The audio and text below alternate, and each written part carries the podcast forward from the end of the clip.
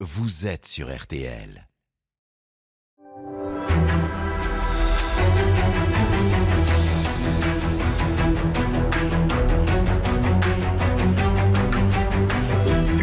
Jury RTL Le Figaro LCI. Invité aujourd'hui, Marine Le Pen, candidate à l'élection présidentielle. Le débat est dirigé par Benjamin Sportouche.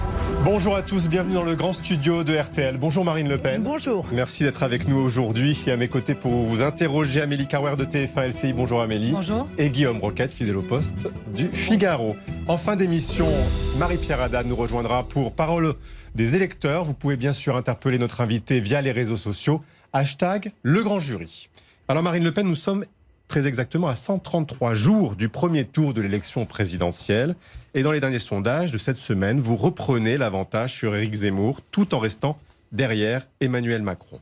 Hier, l'éditorialiste a achevé une visite mouvementée à Marseille par un doigt d'honneur à une passante qui venait de lui en adresser un. Vous avez certainement vu cette photo qui a fait le tour du web. Que traduit, selon vous, ce geste, Marine Le Pen bah, Si vous voulez, je pense que de manière générale, euh, la mue de polémiste en candidat à la présidentielle ne s'est pas faite. Il n'a pas l'air euh, très à l'aise dans, euh, dans cet exercice. Éric Zemmour avait lancé sa candidature sur une promesse qui était celle de pouvoir battre Emmanuel Macron et donc de rassembler plus largement que moi. Je crois que cette promesse aujourd'hui clairement n'est pas tenue. Et donc j'ai envie de lui dire que, après tout, on peut servir son pays de mille façons.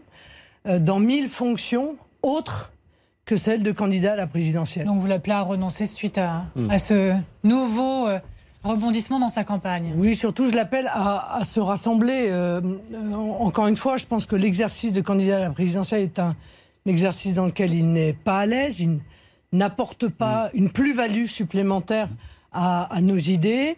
Et, et, donc, je crois qu'il est temps euh, de faire euh, maintenant le rassemblement Pardon, pour le pouvoir rassemblement lancer derrière cette vous, campagne. Marine Le Pen, vous l'appelez à vous Oui. rejoindre Oui, bien sûr, parce que, euh, euh, encore une fois, il est maintenant clair que sans, s'il n'est pas candidat, euh, je serai devant Emmanuel Macron au premier tour.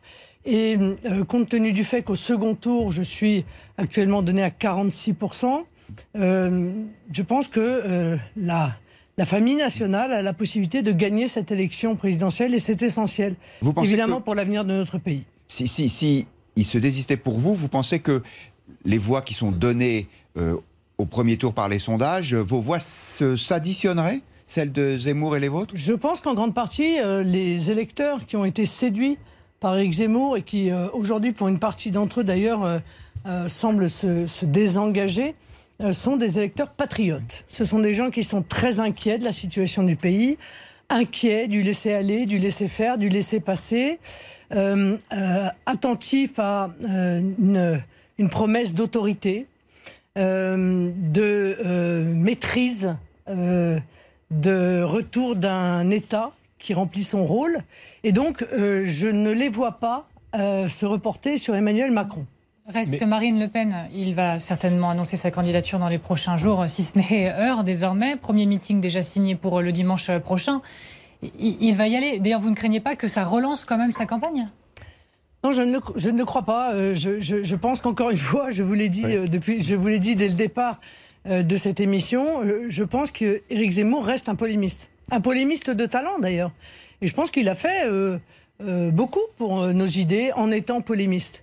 Mais en l'occurrence, en étant euh, candidat à la présidentielle, euh, il a plutôt tendance à affaiblir euh, et nos scores et les idées plutôt que de les renforcer. Mais au fond de vous, vous pensez qu'il va renoncer, Marine Le Pen? Je ne sais pas, euh, je, je ne suis pas dans sa tête et je ne veux surtout pas parler en son nom.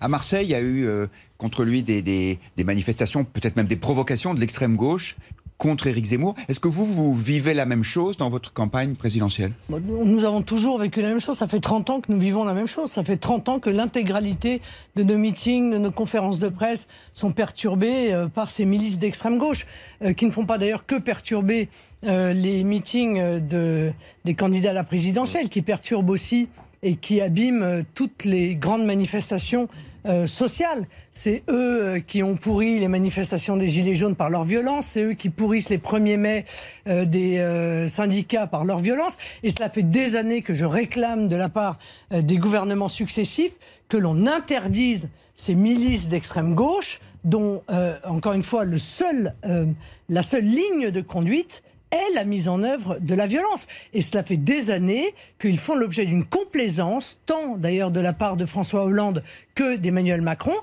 Je finis d'ailleurs par penser qu'en réalité, ils sont utilisés par le pouvoir pour discréditer précisément soit les mouvements sociaux, soit euh, les opposants politiques. Pour revenir sur cette photo tout de même du doigt d'honneur, qu'est-ce que ça traduit pour vous De la fébrilité, un manque de sang-froid ou alors un acte aussi un peu spontané de quelqu'un qui s'est senti attaqué? Oui, j'ai entendu son équipe de campagne euh, expliquer que c'était une réaction instinctive, mais je crois que quand on est, euh, quand on a vocation à devenir président de la République, ou en tout cas qu'on souhaite l'être, euh, et il me semble que c'est son souhait, euh, précisément, il faut être capable de sang-froid, de garder son calme, de se, de maîtriser son instinct, puisque on parle d'instinct. Euh, Sur le fond des parrainages, c'est une question très pragmatique, mais qui vous inquiète d'ailleurs, vous l'avez déjà dit. Euh, vous en êtes où? Est-ce que vous avancez? Je pose la question en plus en, en m'appuyant un peu sur Marseille, parce que euh, on voit dans vos rangs, on a l'impression que certains sont encore pas très sûrs de l'endroit où ils habitent. Je pense à Stéphane Ravier, on l'a vu à vos côtés. Ce week-end, il était au- aux côtés d'Éric Zemmour. Sénateur Non, mais vous, a- RN. vous avez tort, vous avez tort parce que la présence de Stéphane Ravier aux côtés d'Éric Zemmour veut dire une seule chose, c'est qu'il faut bien qu'il y ait quelques élus qui soutiennent ma candidature et il l'a répété à de multiples reprises, euh, qui précisément euh, s'attachent à préparer le rassemblement, le moment venu, c'est-à-dire soit euh, avant, soit après le premier tour. Euh, concernant les parrainages, nous savons que c'est une difficulté. Cela fait là encore des années qu'on réclame que les noms des, des maires qui parrainent ne soient pas publiés, puisqu'en réalité, cette publication, elle sert une seule chose, c'est à faire pression sur eux, ce qui est inadmissible dans une démocratie.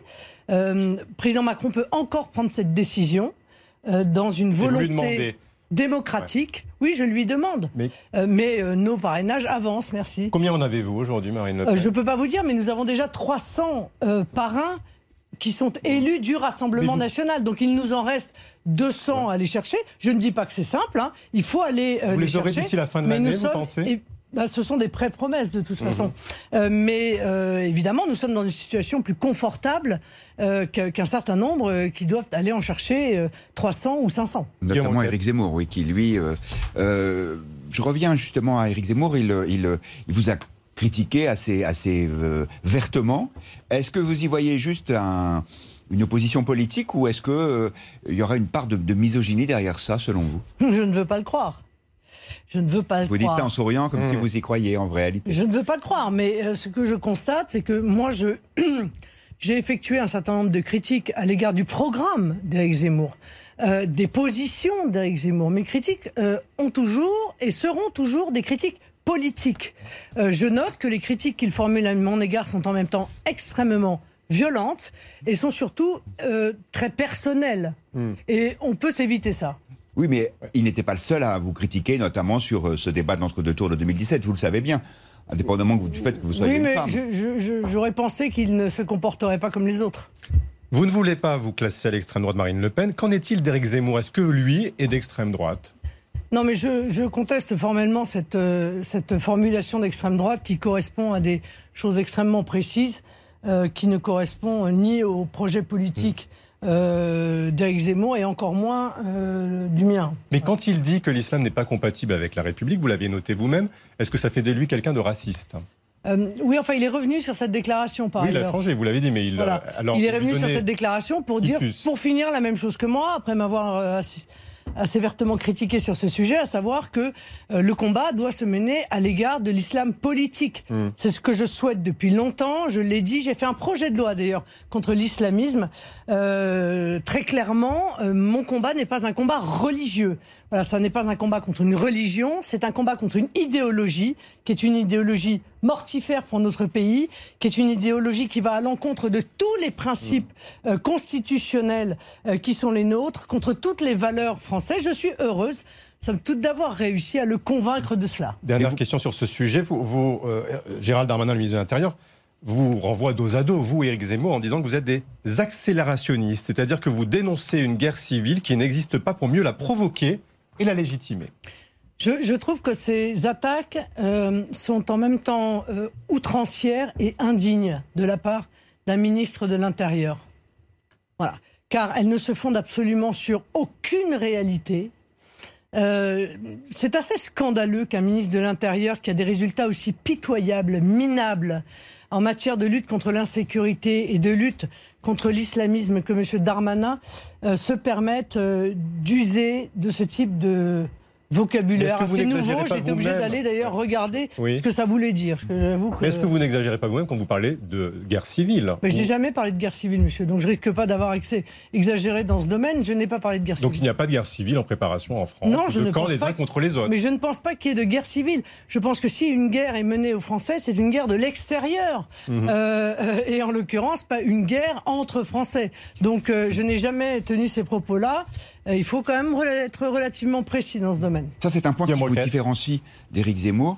Bon, quand vous faites cette distinction entre islam et islamisme, vous ne considérez pas, contrairement à lui, qu'il y a dans le Coran euh, des, facteurs de violence et que donc euh, qui sont en quelque sorte endogènes et qui ne seraient pas euh, exportés, importés pardon de, de, mouvements extérieurs à la France. Mais encore une fois, je, je, je crois qu'Éric Zemmour est même revenu sur, sur cela il a dit lui-même que c'est l'islam politique qui doit être combattu. Donc euh, euh, ça revient à ce que je dis depuis longtemps. C'est évidemment l'islam politique, c'est-à-dire c'est la charia.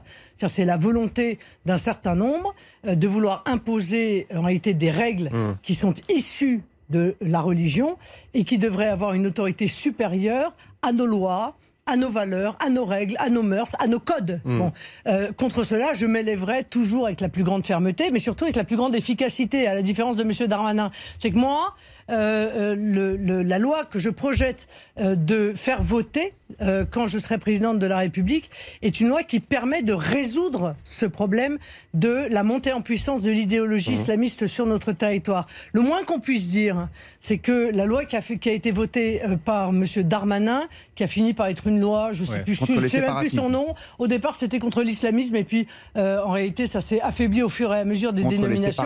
N'a servi strictement à rien. Pardon, mais vous parlez de Gérald Darmanin et de la, de, de, guerre civile. Je vous interrogez. Vous disiez, pour reprendre exactement vos propos, il y a un risque de guerre civile qui couve en France. C'est ce que vous aviez estimé au moment de la deuxième tribune de militaires anonymes. Marine Le Pen, donc le non, c'est là. ça, ce sont les propos qui étaient tenus dans la tribune. Ben, que vous aviez repris. Euh, vous dites qu'il y a un risque de guerre civile qui couve en France. Oui, c'est ce qui avait écrit dans, c'est ce qui était écrit dans la tribune. Euh, euh, ce qui est sûr, c'est qu'il y a un risque de un, risque incroyable de voir euh, une véritable partition s'opérer. Mais c'est pas une guerre civile, c'est une partition d'un certain nombre de territoires. Nous le disons depuis très longtemps. Nous avons été les premiers à le dire. Euh, il y a des zones de non-droit que j'ai appelées des zones de non-France et même des zones d'un autre droit, parce qu'en réalité c'est un droit soit euh, religieux, soit mafieux qui s'exprime dans 200 à 300 zones en France. Euh, contre lesquels le gouvernement est incapable manifestement bah, d'agir. la critique de Gérald Darmanin sur la guerre civile qu'il vous adresse. Oui, mais de la provoquer en en parlant. Non, non, non, non, non, mais, mais, si vous avez envie d'être l'avocat de M. Darmanin, vous, pouvez toujours être l'avocat de M. Darmanin. M. Darmanin, il est ministre de l'Intérieur. Mhm. Quand on est ministre de l'Intérieur, on ne se permet pas, encore une fois, des accusations qui sont des accusations aussi graves, où il m'accuse, mhm. moi, de vouloir monter les communautés les unes contre les autres. Dites-moi une seule fois quand j'ai voulu monter les communautés les unes contre les autres. Et je ne le ferai pas, vous savez pourquoi? Parce que je pense qu'il n'y a qu'une seule communauté, c'est la communauté française. Peut-être à la différence de M. Darmanin, qui, lui, dans sa loi contre le séparatisme, précisément cherche à traiter euh, les différentes communautés religieuses euh, en France. Je pense que c'est lui, en fait, qui rompt avec les valeurs de la République française. On poursuit sur l'actualité de la semaine et bien sûr la pandémie qui continue à, s'exercer en France avec un nouveau variant venu d'Afrique du Sud, Amélie Oui, le variant Omicron, Omicron, il y a des variations, mais bref, en tout cas, il progresse et il inquiète. Israël a fermé euh, ses frontières pour trois semaines. Est-ce que la France devrait en faire autant? Bah, Elle devrait, en tout cas, à chaque fois qu'il y a un nouveau variant sur lequel on ne sait pas encore grand-chose, euh, fermer les frontières euh, à en provenance des pays où euh, ce variant se, euh, se développe. Ce qui est vrai, c'est que euh, le sans-frontiérisme a été la ligne de conduite du gouvernement et qu'il a fallu des mois et des mois avant que le gouvernement se décide à maîtriser les frontières, alors même qu'il y avait à nos frontières des pays qui étaient extrêmement touchés euh, par, la, par la pandémie. Le le Encore aujourd'hui, les contrôles sont quand même très très aléatoires par rapport à un certain nombre d'autres pays. Mais ça, ça fait partie de l'idéologie euh, du, du gouvernement. Le gouvernement fait pas ce qu'il faut aujourd'hui pour euh, faire face à cette nouvelle menace dont on n'a pas d'ailleurs euh, tous les résultats, tous les termes. hein. Bah, Si, il a pris une décision, euh, après que je l'ai sollicité, euh, justement, de fermeture de la frontière avec, euh, je crois, euh, euh, le pays dont est originaire ce énième variant, parce que je note qu'entre Delta, euh, entre le Delta et celui-ci, il y en a eu dix autres, je suppose. Que Si Mais on suit les lettres de l'alphabet grec, euh, Oui, on en a sauté quelques-unes. Euh, C'est ça. Cette, euh, ce variant, la, la présidente de l'association médicale sud-africaine dit qu'il provoque des maladies bénignes. Et, et du coup, certains disent, mais peut-être qu'on en fait trop, qu'on s'affole à nouveau. Qu'est-ce que vous en pensez peut-être, euh, peut-être, peut-être, peut-être. Et il y a même une lecture politique de ça, qui est faite, encore une fois, par Éric Peut-être. Zemmour, qui dit le, le, le gouvernement s'en- se sert de cette, de cette pandémie. Vous l'avez Bah, ce qui déjà est sûr, c'est que si vous voulez, le gouvernement maintient un pass sanitaire dont on sait aujourd'hui qu'il est inutile. L'est-il vraiment, Marine Le Pen Parce que vous prenez en exemple souvent la Suède, en disant qu'ils n'avaient pas mis en place des mesures restrictives. Et, ben, écoutez, ils vont y passer à partir du 1er décembre au pass Ce sanitaire. en pass sanitaire est inutile. Voilà, ça n'a rien à voir avec la Suède en Bah, l'occurrence. non, mais c'est l'exemple que vous prenez systématiquement. et finalement, ils vont le Non, faire je- aussi. ça n'est pas. J'ai pris cet exemple de la Suède en disant qu'il y avait toute une série de pays qui avaient en réalité pris des mesures barrières très différentes les uns des autres, des décisions très différentes les, unes des autres, et qu'il apparaissait que ça ne changeait pas grand-chose à la circulation du virus. Le pass sanitaire est inutile pour une raison très simple, c'est que le vaccin n'empêche pas la contamination. Bon, le vaccin n'empêchant pas la contamination, on ne voit pas l'intérêt qu'il y a à empêcher certaines personnes qui ne sont pas vaccinées d'accéder à certains endroits, puisque de toute façon, ceux qui sont vaccinés sont susceptibles Mais- de transmettre le virus. Mais il empêche, il limite les formes graves et il limite les arrivées en réanimation, Oui. ce qui soulage les professionnels de santé. Et l'hôpital est aujourd'hui D'accord, le, juge de paix de la crise. Madame Carwer, je veux bien que vous répétiez les arguments du gouvernement comme Non, ça on vous en pose des questions, Marine Le Pen. du- La question est la qui suivante. sont en première Qui- ligne aussi. Qui est le plus dangereux? Celui qui n'a pas été vacciné, mais qui a un test qui démontre qu'il n'a pas le Covid et qui va dans un restaurant ou celui qui a le Covid et qui est double vacciné comme Monsieur Castex et qui va dans le même restaurant La réponse est le moins dangereux, c'est le premier. Donc, si vous voulez, ce que je suis Ouais. en train de vous expliquer, c'est que le pass sanitaire n'apporte rien. Mais les, Voilà. les Français sont en faveur de ces mesures actuellement, plutôt largement euh, que ces mesures ou de la troisième Mais dose. mais- ils sont visiblement mais plutôt en faveur de mesures supplémentaires si ça leur permet d'éviter reconfinement et couvre-feu. Oui, mais ça, c'est un chantage qui n'est pas admissible. Encore une fois, on se sert de ce chantage en permanence depuis deux ans pour imposer des mesures qui sont des mesures qui n'empêchent pas la circulation du virus. Donc la vraie question, c'est comment est-ce qu'on va vivre avec ce virus? Parce qu'il est là, Mais ce dans virus, quel but ce et il chantage, pardon, Marine Le Pen? Dans quel but ce chantage? Qui- bah, je sais pas, c'est pas à moi qu'il faut poser la question, c'est à celui qui fait le chantage. Si le chantage consistant à dire on va reconfiner si euh, vous n'acceptez pas le pass sanitaire. La je vous rappelle que le pass sanitaire était censé tuer la circulation du virus. Bon, déjà cette promesse-là, elle n'a pas été tenue. Puisque par définition, tout le monde aujourd'hui, quasiment 75%, presque 80% des Français sont vaccinés, et pourtant la circulation du virus, eh bien, remonte comme dans un certain nombre d'autres pays dans lesquels la population est elle a été vaccinée réduite. Elle a été réduite là, 90%. là où le vaccin n'est pas très fréquent, n'est pas, euh, n'est pas aussi large qu'en France, la vaccination n'est pas aussi large. On voit que la contamination est beaucoup plus forte. Donc ça a quand même endigué en France. Non, ça n'est pas vrai. Je me- je suis désolé, mais vous assénez des contre-vérités. Bah, il y a toute une série de pays qui sont mieux vaccinés encore que la France et dans lesquels il y a une circulation du virus qui est majeure. La vraie question, c'est le vaccin empêche les formes graves. En tout cas, empêche. Non, Les limites? Limite, réduit le risque de forme grave. Mais c'est déjà un très grand bénéfice. Bon, c'est très bien, mais c'est un choix individuel, ça. C'est pas un bénéfice collectif. C'est un bénéfice individuel. Donc le pass sanitaire, en l'occurrence, je considère qu'il ne sert aujourd'hui strictement rien, contrairement aux promesses qui avaient été faites par Jean Castex lui-même, qui disait que à partir du moment où on était vacciné, on n'avait plus aucun risque d'attraper le Covid et évidemment aucun risque de le transmettre. Ça, c'était un mensonge. Donc arrêtons avec le pass sanitaire, mettons en place euh, un, un choix qui est, enfin en tout cas le mien, la confiance dans les Français. Vous voyez, on va leur faire confiance. Moi, si j'étais à la place d'Emmanuel Macron, je leur ferais confiance. Mais regardez ce qui s'est confiance pour porter le masque dans les endroits où il y a du monde. Confiance euh, pour se vacciner euh, s'ils le souhaitent pour préserver leur propre euh, santé enfin, avant le pass sanitaire, ils n'étaient pas allés se faire vacciner. Quand il y a eu le pass sanitaire, ils sont allés se faire vacciner. Confiance, oui, forcé. Oui, mais Pardon, regarde- mais forcé. Parce qu'ils ne le faisaient. Mais forcé. Mais vous dites qu'ils l'auraient fait spontanément. Non, mais forcé. Mais Ils étaient faire- forcés. faire Donc en réalité, vous, êtes, vous me dites, vous, vous avez raison avec moi, vous dites donc qu'il s'agit là d'une obligation vaccinale et non pas euh, euh, d'un Oui, pass de vaccinal. D'accord. Oui. Oui, c'est une obligation vaccinale de fait. Sauf que ça, ça avait été normalement interdit par le Conseil constitutionnel. Guillaume Roquette. Mais, mais vous n'êtes pas euh, euh, ébranlé dans cette conviction quand vous, vous avez vu par exemple ce qui s'est passé à la fin de l'été dans les territoires d'outre-mer où le taux de vaccination était beaucoup plus faible qu'en métropole et du coup euh, les- les- il y a eu une saturation de, de- des hôpitaux. Mais euh, donc voilà, on y arrive quoi. Je veux dire, il faut arrêter un petit peu de tourner autour du pot. Le Oui. vrai problème, c'est la situation de l'hôpital en France, qui est absolument catastrophique.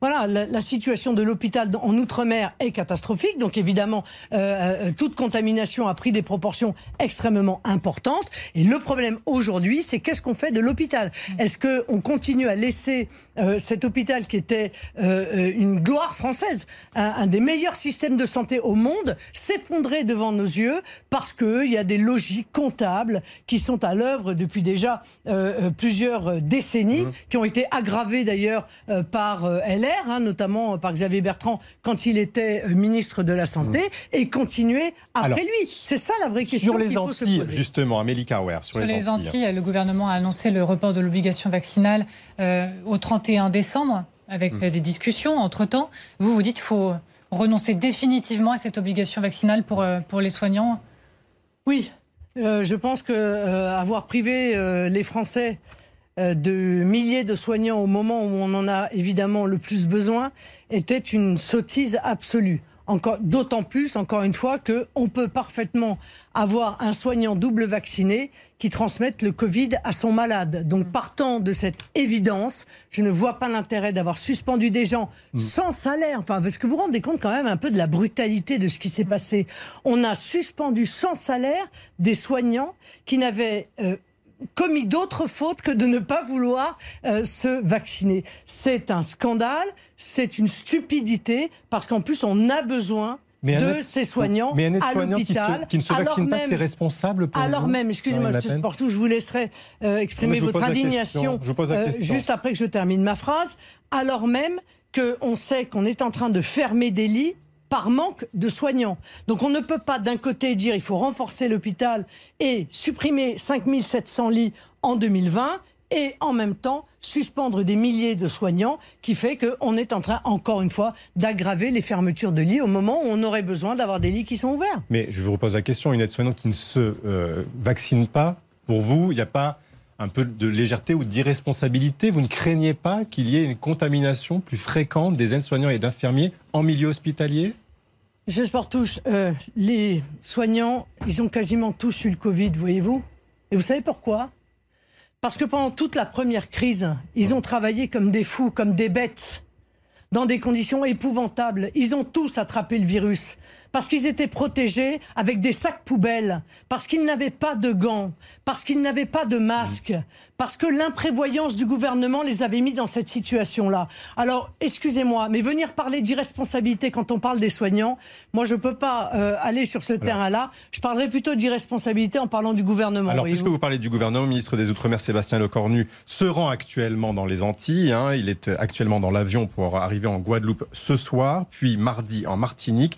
Selon lui, certains élus ont posé la question en creux de l'autonomie et donc, il a dit que le gouvernement était ouvert à cette possibilité d'autonomie. Et selon vous, Marine Le Pen, est-ce une bonne solution Non, mais- que d'ouvrir cette voie vers l'autonomie des Antilles? Oui, mais il est totalement hors sujet, monsieur Le Cornu. Mais quel est le rapport, excusez-moi, entre ce qui est en train de se passer, entre les revendications des Guadeloupéens et euh, euh, l'autonomie ou l'indépendance. En lien avec la vaccination, en disant s'ils ne veulent pas, ils pourront prendre la décision localement de prendre des mesures sanitaires qui correspondent à leur territoire. Non, non, pas du tout. Euh, c'est un, je, crois qu'il est totalement hors sujet. Et d'ailleurs, il mm. s'est fait ramasser, il faut bien le dire, par le chef des indépendantistes, M. Domota, qui a dit mais c'est pas le sujet. Le sujet, c'est qu'il y a un mépris, une forme de mépris, de violence à l'égard des Guadeloupéens qui sont laissés depuis des années dans une situation difficile, sans réponse, parce que on leur a expliqué que le chlordécone, dont 90% des Guadeloupéens ont des traces dans le sang, ça n'avait aucune conséquence et que ça n'était pas la cause de cancer. Or, il y a un record de cancer de la prostate à la Guadeloupe, parce qu'on ne leur a pas apporté de réponse alors qu'un tiers des Guadeloupéens n'ont pas d'eau potable, parce qu'on ne leur a pas apporté de réponse alors qu'ils sont confrontés à une crise des algues qui prolifèrent, qui s'appellent les sargasses et, et que le gouvernement se désengage euh, de ce nettoyage alors même que euh, les conventions internationales l'obligeraient euh, à être responsable de cela, parce que la vie est chère et qu'il n'y a aucune proposition qui est faite aux Guadeloupéens sur la vie chère, et notamment pas la suppression de l'octroi de mer que je propose. Il y a ces revendications-là, mais il y a les réponses que l'on voit qui sont les pillages de magasins, les forces de l'ordre sur lesquelles on tire à, balles réelles. Est-ce que ouvrir le débat dans, dans cette situation, c'est quand même pas céder à la violence? A priori, on... c'est pas vos idées, ça. C'est avant qu'il aurait fallu répondre. Je veux dire, le gouvernement fait toujours la même chose. Il est, encore une fois une gestion délétère des crises. Il laisse les crises s'aggraver, il laisse les violences intervenir. Mais concrètement, là, il faut d'abord rétablir l'ordre. Et c'est après que les violences soient intervenues qu'il vient à la table des négociations. Moi, j'aurais préféré qu'il ait, ait assez de respect pour nos compatriotes d'outre-mer pour engager ces débats avant qu'il y ait cette explosion de colère. Moyennant quoi, vous imaginez bien que c'est pas chez moi que vous allez trouver de la complaisance pour ceux qui tirent à balles réelles sur des mmh. policiers, pour ceux qui brûlent euh, des euh, lieux d'habitation, comme j'ai pu le voir sur certaines images. Vous sous-entendez que le gouvernement instrumentalise la, la violence? Est-ce que vous sous-entendez que le gouvernement instrumentalise la, la violence aux Antilles actuellement? Je pense qu'il n'a qu'une seule réponse à chaque fois qu'il est confronté à la colère des Français, c'est la réponse policière. Or, moi, je crois à la réponse politique. Et moi, je mettrais en œuvre, si ça avait été moi, et bien avant euh, que cette colère s'exprime, des euh, réponses politiques. Oui, mais vous dites pas, quand par exemple il y a des, émeutes ou dans des quartiers, dans, en banlieue, vous parlez pas de respect ou de débat ou de réponse politique, vous parlez d'ordre. Quelle est la différence là entre ce qui se passe aux Antilles bah, dans des Écoutez, les Guadeloupéens seront tout à fait ravis de vous entendre euh, mettre un trait d'égalité entre eux et les voyous de banlieue qui attaquent les policiers pour le plaisir d'attaquer les policiers, qui contestent l'autorité de l'État pour le plaisir de contester euh, l'autorité de l'État. Si vous ne savez pas faire la différence entre euh, l'action euh, de malfrats organisés et les, les, les, violences qui sont des violences sociales, c'est dommage. Moi, je fais en l'occurrence la différence, même si encore une fois, je pense qu'il faut rétablir évidemment l'ordre à la Guadeloupe, mais il faut des réponses politique, pas seulement des réponses policières. C'est clair. On, il en parle on ne fait pas la différence parce que dans les deux cas, il y a des gens qui tirent à balles réelles sur les policiers. On a l'impression quand même que vous les, si ce n'est que vous les excusez, vous les comprenez. Non, je ne les excuse pas. Encore une fois, je n'excuse pas ceux qui commettent ce type de violence. Mais je souhaite que l'on comprenne la colère qui est celle de nos compatriotes d'outre-mer, et pas seulement de la Guadeloupe, de la Martinique, de Mayotte, de la Réunion. On ne peut pas passer cinq ans à se désintéresser de l'outre-mer, de tous les problèmes qui se trouvent là-bas, et venir après euh, pleurer des larmes de crocodile en disant c'est anormal que la population se révolte. Voilà, maintenant qu'il y ait des gens d'extrême gauche dans ces manifestations qui en profitent pour commettre des exactions inadmissibles, c'est vrai là-bas, c'est vrai aussi ici, figurez-vous. C'est vrai au 1er mai, c'est vrai chez les Gilets jaunes, c'est vrai à chaque fois qu'il y a une manifestation. J'ai commencé l'émission en vous parlant de ça. On se retrouve dans quelques minutes pour la suite de ce grand jury de Marine Le Pen. On parlera notamment de ses propositions en matière d'économie. À tout de suite.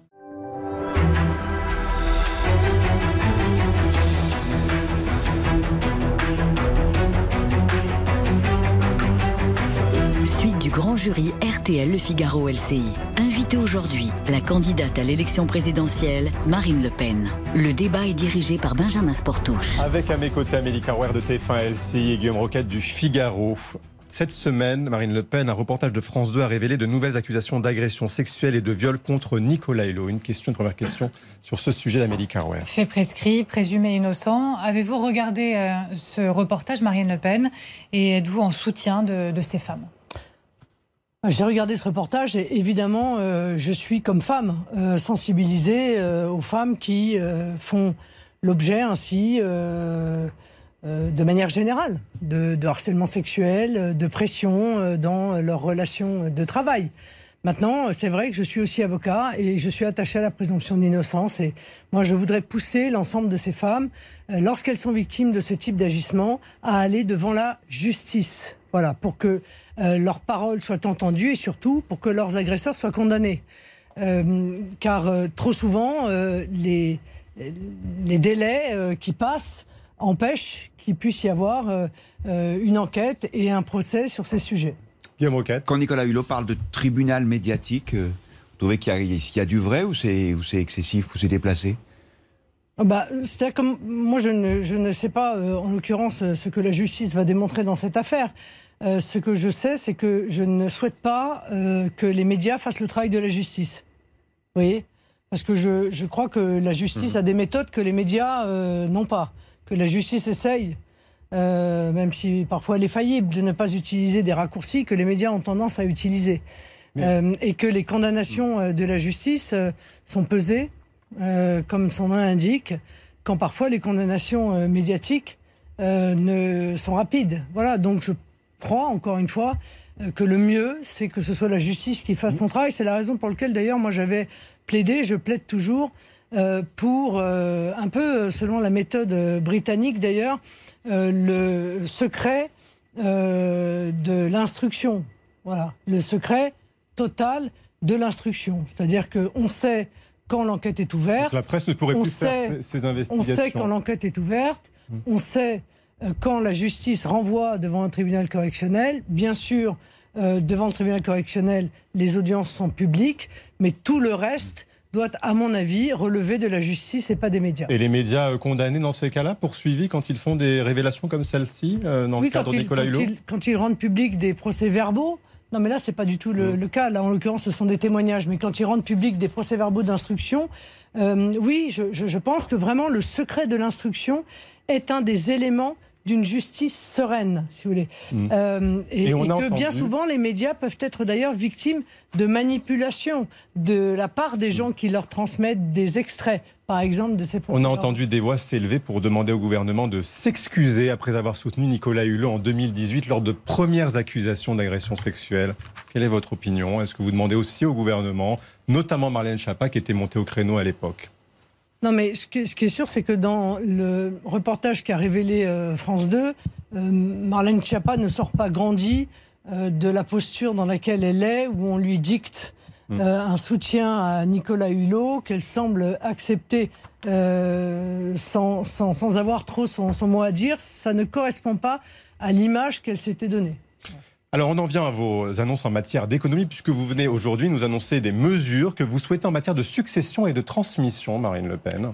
Oui, parce que je, pense qu'il y a vraiment des réformes à faire dans le domaine des donations et des successions. Euh, il est euh, évident qu'aujourd'hui, on assiste à un appauvrissement euh, de, de, certaines catégories d'âge et que euh, euh, les moyens se concentrent en réalité bien souvent euh, chez les personnes âgées qui n'ont pas la capacité de pouvoir aider leurs enfants ou leurs petits-enfants. Donc ce que je souhaite, c'est que on puisse mettre en place des droits de donation exonérés d'impôts euh, qui soit euh, égal entre les grands-parents et les petits-enfants qu'entre les parents et les enfants, et ce à hauteur de 100 000 euros euh, tous les 10 ans. Je pense qu'il faut vraiment permettre aux grands-parents ou aux parents de donner à leurs petits-enfants et à leurs enfants pour injecter de l'argent dans l'économie, pour permettre de soutenir d'ailleurs la relance que souhaite faire le gouvernement. de la même manière, je pense qu'il y a des choses à changer en matière de succession. Et vous le savez, moi, mon, euh, ma priorité, c'est que les, le bien, les biens immobiliers français restent aux Français. Voilà. Euh, c'est la raison pour laquelle je serai amené, mais ce sera peut-être dans une autre émission, à demander la suppression de l'impôt sur la fortune immobilière pour la remplacer Ah, voulez plus par quelque chose. Ah non, je ne veux pas de l'IFI Ouais. parce qu'encore une fois, je pense que l'immobilier, c'est l'enracinement. Euh, c'est ce qui fait que les Français sont, euh, en étant propriétaires d'un patrimoine immobilier, sont enracinés euh, dans leur pays. Et donc, je pense qu'il ne faut pas qu'il y ait de droit de succession jusqu'à euh, 300 000 euros sur les biens immobiliers. Donc vous euh, exonérez Français. 300 000 euros en cas de succession hein, des biens Oui, immobiliers. des biens Ouais. immobiliers, exactement. Et sur les Une sorte de, donations, de rehaussement euh, de l'abattement. et sur les donations, vous augmentez donc le plafond? Entre par- de parents et grands-parents. Bah, C'est-à-dire qu'en réalité, euh, euh, les, les grands-parents euh, pouvaient donner que un peu plus de 30 000 euros à leurs euh, petits-enfants tous Hmm. les 15 ans. Et aujourd'hui, les grands-parents pourront donner à leurs petits-enfants 100 000 euros tous les 10 ans et les parents pourront donner à leurs enfants 100 000 euros tous les 10 ans. Voilà, parce qu'aujourd'hui, c'est pour les parents, c'est 100 000 euros, mais tous les 15 ans, Tout à fait. Sans, sans- sans droit. Alors, vous savez bien qu'il y a des, gens qui sont favorables à, ces impôts en disant c'est une mesure de justice, c'est-à-dire que c'est pour en quelque sorte remettre les compteurs à zéro pour éviter que des situations de, patrimoine élevé euh, se, euh, passent d'une génération à l'autre. Euh, c'est un peu une mesure pour les riches. Non, je pense qu'avec un abattement, encore une fois, pour les successions de 300 000 euros sur un bien immobilier, c'est pas une mesure pour les riches. Car il y a beaucoup de Français qui ont vu la valeur de leur maison, de leur maison familiale, euh, augmenter au fur et à mesure euh, des années et qui se retrouvent euh, parfois avec un patrimoine supérieur, évidemment, à euh, 100 000 euros, un patrimoine immobilier. Et bien souvent, euh, les mesures de succession actuelles, de fiscalité actuelle, les obligent à vendre leur maison. Moi, je suis pour que les maisons familiales restent dans les familles françaises.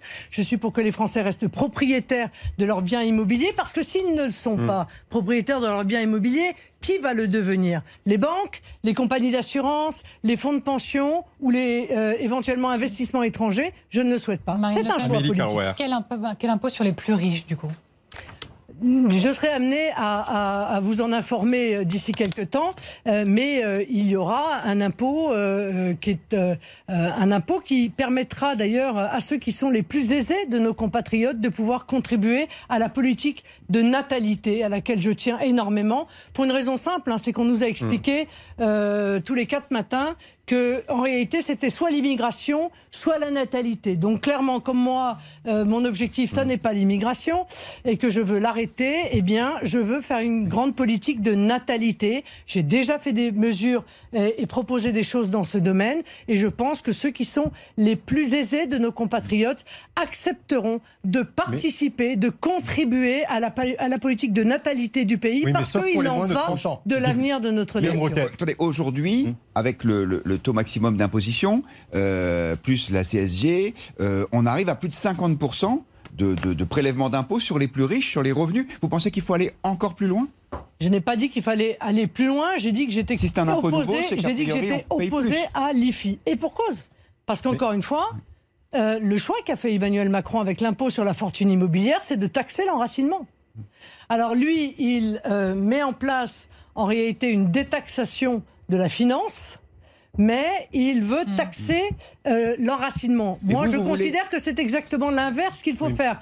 Il vaut mieux taxer la spéculation et précisément euh, supprimer les taxes sur ce qui euh, euh, constitue le patrimoine enraciné des Français. Alors je serai amené à faire des propositions en ce sens. Mais par- puisque vous, vous parlez euh, d'impôts pour les plus riches, ou en tous les cas de taxes éventuelles, pour les plus jeunes, en revanche, vous avez proposé une exonération d'impôts totale sur les revenus pour tous ceux qui ont jusqu'à 30 ans, y compris ceux qui ont des sommes considérables, un patrimoine considérable, notamment les. Mais vous voyez, les je vous ai répondu, les- monsieur Sportouche. Oui, mais est-ce que est-ce que est-ce que c'est juste? Est-ce que ça n'est pas de, de vous quand même une candidate qui s'intéresse à ceux qui ont le plus? Parce que où est la justice à ce moment-là? D'ailleurs, Jordan Bardella, lui, a indiqué qu'un système de fiscalité serait mis en place pour les ultra riches. Donc on ne comprend pas si ce sera le cas ou pas pour les plus que- riches des jeunes. Vous savez pourquoi, monsieur Sportouche Dites-nous. Parce que vous vous intéressez plus à la question que vous me posez et que vous avez écrite sur votre papier qu'à la réponse que je viens de vous faire. Car si vous vous étiez intéressé à la réponse que je viens de vous faire, vous auriez compris que j'allais proposer d'ici peu, précisément, une modification euh, euh, qui permette d'avoir, de mettre à contribution les Ah plus bah, aisés. Oui, alors peut-être que vous Euh, me dire pour qu'ils aient exactement ce moins que c'est. ou plus de 30 ans. Mais la bah, mesure que je propose là est une oui. mesure d'exonération de l'impôt sur le revenu, ce qui laisse quand même 40% d'imposition, hein, euh, par 45 ailleurs. L'impôt sur le revenu des moins de 30 ans. Pourquoi je fais cette proposition? Parce que euh, il y a énormément de nos jeunes qui s'expatrient. Que c'est une perte de substance pour notre pays, que c'est une perte pour notre économie, que c'est une perte de vitalité, que c'est une perte de richesse, euh, que c'est une perte de la richesse, du capital humain que représente, encore une fois, ces moins euh, de 30 ans que je veux euh, euh, garder en France. Je veux qu'ils y créent leur famille, je veux qu'ils y Hum. créent éventuellement leur entreprise. C'est la raison également pour laquelle je propose une exonération, évidemment avec certaines conditions, euh, de l'impôt sur les sociétés pour les créateurs Hum. d'entreprises de moins de 30 ans durant 5 ans. Je veux qu'ils fassent profiter leur pays de euh, leur talent, de leur force Encore une de question travail. sur la, la fiscalité, Amélie Carwer. On a regardé un petit peu dans le rétro et il nous semble qu'en 2017, vous étiez en faveur d'un impôt pour tous. Pour tous. Non, mais on a regardé ça, on a vu la presse, le Progrès, le Dauphiné, Marine Le Pen, et pour un impôt pour tous.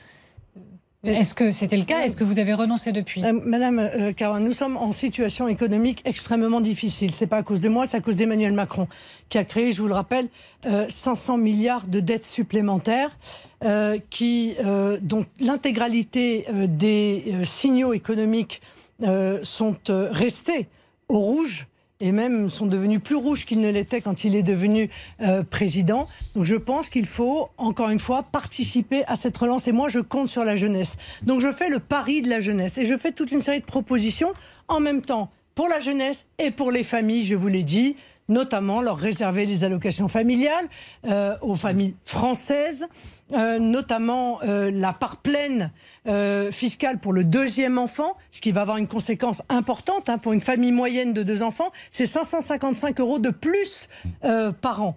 Et puis les mesures sur les jeunes, exonération de l'IR pour les moins de 30 ans, exonération pendant 5 ans d'impôt sur les sociétés pour les créateurs d'entreprises de moins euh, de euh, 30 ans, mais aussi la gratuité des trains aux heures creuses euh, pour les 18-25 ans, mais aussi des mesures pour l'apprentissage euh, et pour les contrats de professionnalisation, parce que moi je crois au Mais travail combien ça- manuel. combien ça, et- ça et fait au que total Est-ce que c'est le pense- quoi, le quoi qu'il en coûte de Marine Le Pen Non. quand elle sera présidente Ça non, fait mais en combien l'occurrence, ce que j'appelle le paquet jeune, Oui. euh, c'est 4 milliards d'euros euh, par an. Tout compris.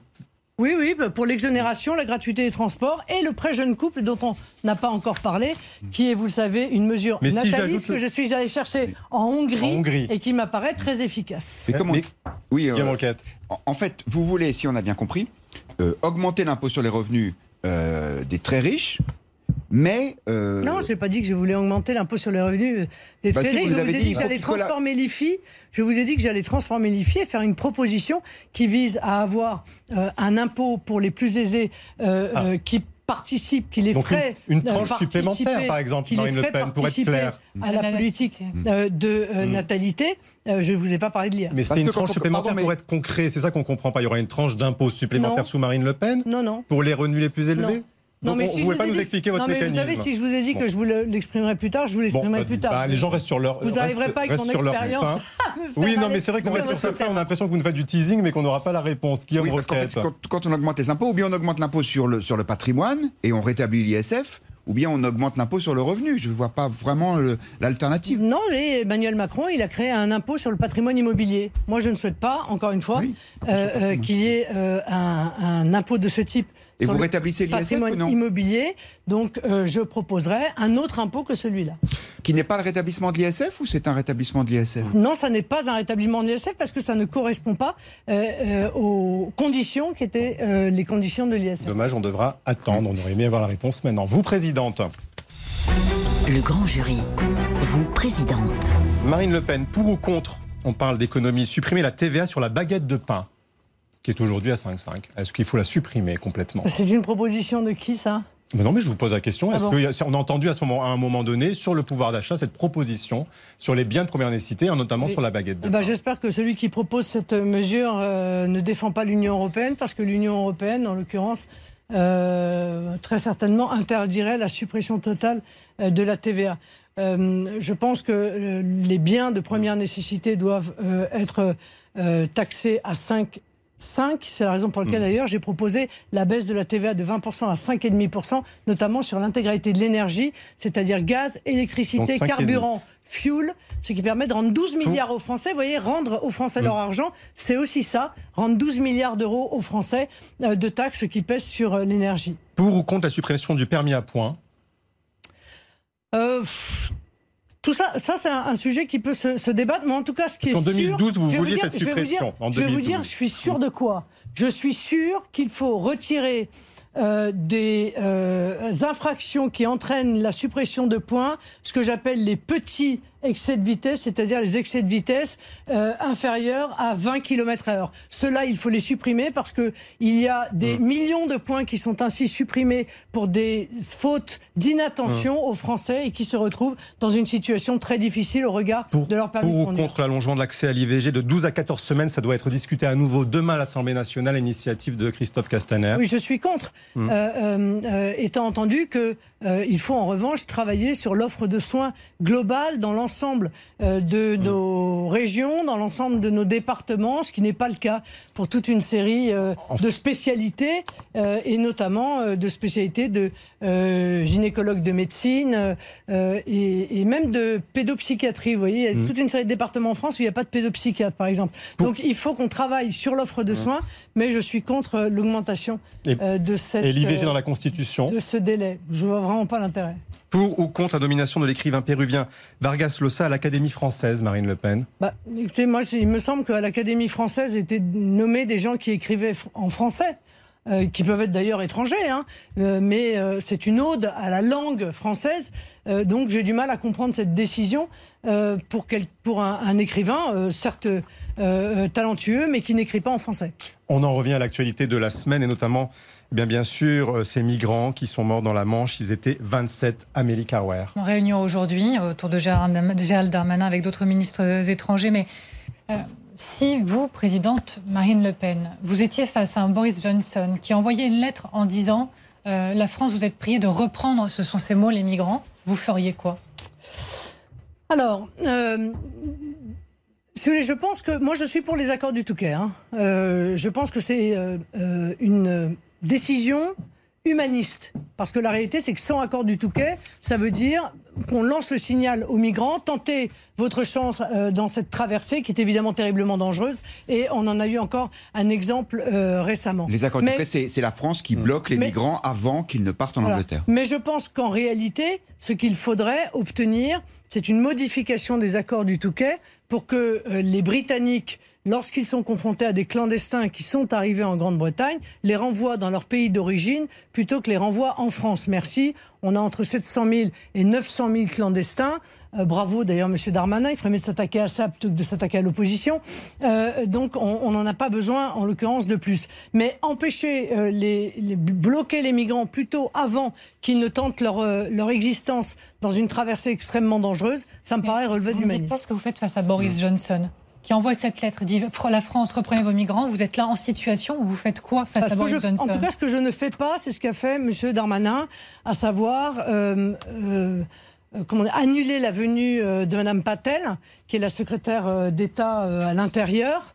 parce que je ne vois pas comment on peut régler le problème de la migration clandestine à destination de la Grande-Bretagne sans les Britanniques. Voilà. Donc, ne pas la faire venir m'apparaît quand même assez étonnant. Il y a un autre sujet de tension entre le Royaume-Uni et la France, c'est l'affaire de la pêche. Euh, quand Boris Johnson privilégie ses propres pêcheurs dans, les eaux euh, euh, territoriales britanniques. Est-ce qu'il n'applique pas simplement la, priorité nationale que, vous appelez de vos voeux?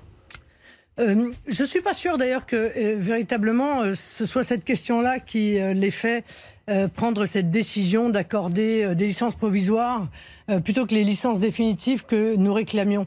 je pense qu'il y a un bras de fer entre la Grande-Bretagne et la France depuis que la France s'est positionnée de manière outrancière pour un Brexit dur. je ne veux pas multiplier, vous rappeler les déclarations des uns et des autres, que ce soit même M. Barnier ou Mme Pécresse, Boris qui, disait se venge? qui disait qu'il faut qu'il souffre.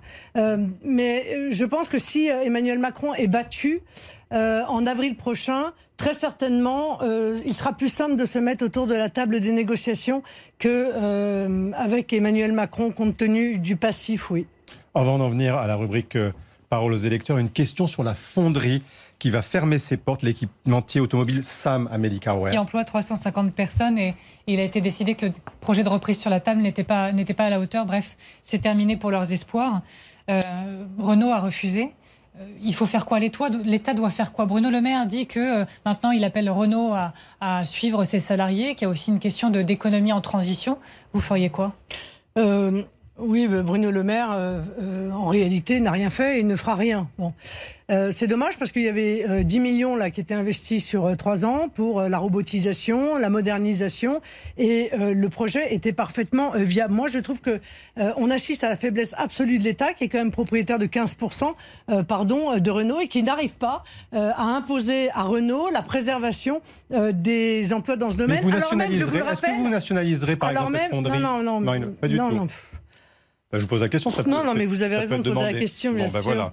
Euh, je vous rappelle qu'on a quand même fait un prêt garanti de 5 milliards pour Renault en 2020. Oui, mais Renault dit... Et malgré ça, non mais pardon, malgré fond, cela, non mais non mais on est sur le fond là. Oui. Malgré ça, malgré le fait qu'on détienne 15%, malgré le fait qu'on ait prêté 15 milliards garantis à Renault en 2020, l'État n'est pas capable d'imposer à Renault de, euh, euh, euh de sauver les 333 emplois. Non, je ne suis pas d'accord avec on ça. On demande aussi à Renault de, passer des véhicules thermiques aux véhicules électriques. Or, vous le savez euh, bien, ces fonderies, eh ben, elles produisent des équipements eh pour des véhicules dont on aura moins besoin, par exemple le diesel. Eh bien, c'est une sottise.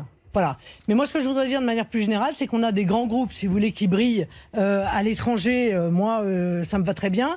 Mais si en réalité ces grands groupes ne participent pas à, un réseau, un soutien ferme aux PME, PMI françaises, eh bien, je vois pas à quoi ça sert. Comment on tord le bras, si, c'est votre expression, vous vous direz si c'est le cas, mais à Renault, comment vous faites? Pour contraindre Renault mmh. Enfin, madame, ça, ça s'appelle des négociations et ça s'appelle avoir de l'autorité. Euh, donc, je vais pas euh, leur taper sur la tête avec un bâton, vous imaginez bien. Mais je pense que l'État aurait pu faire preuve d'autorité compte tenu de la situation. Il n'a pas fait preuve d'autorité parce qu'en réalité, il s'en moque parce que c'est un gouvernement ultralibéral qui considère que la main invisible du marché doit régler tous ces problèmes-là et qu'après tout, les groupes qui délocalisent, que ce soit délocaliser les outils de production ou le, la délocalisation sur place par l'intermédiaire du travail détaché ou d'un appel massif à l'immigration à bas coût, ça ne leur pose pas de problème. Ça n'est pas un problème pour eux et je vais même vous dire mieux, c'est un projet pour eux. Parole aux électeurs. Le grand jury, parole aux électeurs. Bonjour Marie-Pierre Haddad et euh, notamment un internaute qui nous signale euh, sur Fessenheim des propos de Marine Le Pen qui n'étaient pas les mêmes que ceux du grand jury il y a quelques années. Bonjour Marine Le Pen, donc vous souhaitez la réouverture de la centrale Fessenheim si vous êtes élu évidemment et vous savez c'est un sujet qui s'impose dans la campagne mais euh, en février 2020 cet internaute nous signale que vos propos étaient différents et il a retrouvé cette vidéo, écoutez-le. Pour ou contre Marine Le Pen la réouverture de Fessenheim je suis pour. Ben, on peut pas. C'est fermé, c'est fermé, mon pauvre monsieur. Eh, eh oui, c'est on n'ouvre pas, c'est pas un robinet de gaz. Vous, vous regrettez qu'elle ait été fermée. vous regrettez qu'elle ait été fermée. Voilà, d'accord. Parce que euh, c'est pas la gazinière, hein. Et il est éteint, c'est fini, c'est terminé. Et c'est un véritable scandale parce que c'est une décision politique. Donc vous êtes. Donc comment est-ce qu'on fait? Est-ce qu'on peut rouvrir ou pas Eh bien, je veux dire, euh, euh, il s'avère que en réalité, le démantèlement de Fessenheim sera défini, enfin, le désarmement, si vous voulez, à un point de non-retour qui est en mars 2022. Et c'est la raison pour laquelle j'ai dit au président que, euh, compte tenu du fait qu'il y avait quand même une chance pour qu'il ne soit pas euh, réélu, il fallait qu'il fasse un moratoire sur le démantèlement de Fessenheim pour laisser éventuellement à son successeur la possibilité de faire euh, machine arrière, ce Donc qui on peut rallumer la gazinière. ce qui semble-t-il est encore possible jusqu'en mars 2022. Donc on peut rallumer la gazinière. Oui, avec, avec quand même beaucoup de, travaux euh, euh, et donc beaucoup de gâchis, parce que tout ça, effectivement, était une décision politique et ni aucune, ni, aucune condition de sécurité ni autre n'était en réalité à l'origine de la décision d'Emmanuel Macron. Question, qui a fait plaisir à Hollande, qui a fait plaisir aux écolos, quoi. Mmh. Autre sujet, oui, vous avez fait cette semaine un déplacement à Vesoul, pardon, déplacement qui a été très suivi sur Twitter et sur votre compte Twitter d'ailleurs. On voit des vidéos où vous êtes au milieu d'un bain de foule en train de serrer des mains et d'embrasser euh, les, les, gens. Et donc, on se dit, est-ce qu'il ne fallait pas montrer l'exemple par rapport à la situation sanitaire et le coronavirus? Est-ce qu'il n'aurait pas fallu éviter voilà, de faire la bise aux personnes que vous avez rencontrées? Bah, Il se trouve que la veille au soir, j'avais fait un test, figurez-vous, euh, qui s'est révélé négatif, précisément euh, parce que tout en étant vacciné, totalement, eh bien, je me suis dit que allant dans un très grand espace ainsi, avec où je savais que j'allais rencontrer énormément de monde, il m'apparaissait que ma responsabilité était précisément euh, de d'être assuré de ne pas être porteur du Covid. Donc vous voyez, j'aurais pu embrasser la terre entière. Euh, au pire, j'aurais pu l'attraper, mais j'aurais pas pu le transmettre. On peut l'attraper entre temps. Euh, Marie-Pierre, une dernière question. Oui, une question très rapide d'un internaute Rémi qui veut savoir si, d'après vous, Éric Ciotti fera un bon ministre de l'Intérieur, éventuellement dans votre gouvernement si vous êtes élu. Bon, ce qui est sûr que c'est sur le domaine de la sécurité. Éric Ciotti a des, un positionnement, des propositions, je le connais. Euh, nous, nous avons été amenés à travailler ensemble à l'Assemblée nationale dans un certain nombre de commissions qui se rapprochent beaucoup des nôtres. Donc, un ministre de l'Intérieur. Donc, vous le savez, je suis pour un gouvernement d'union nationale. Je suis pour que tous ceux qui, sincèrement, euh, veulent participer au redressement du pays me rejoignent et participent précisément de ce gouvernement d'union nationale. Éric Ciotti est celui de candidat LR qui est le plus proche de vous aujourd'hui. C'est ce que vous nous dites, puisqu'il y a le congrès cette semaine. Non, ce n'est pas ce que je dis. Euh, je ne me prononcerai pas sur le choix des adhérents de LR n'étant pas adhérente de LR. Je prendrai celui qu'ils auront choisi. Merci Marine Le Pen, merci à tous de nous avoir suivis. Très bonne semaine à tous, à la semaine prochaine.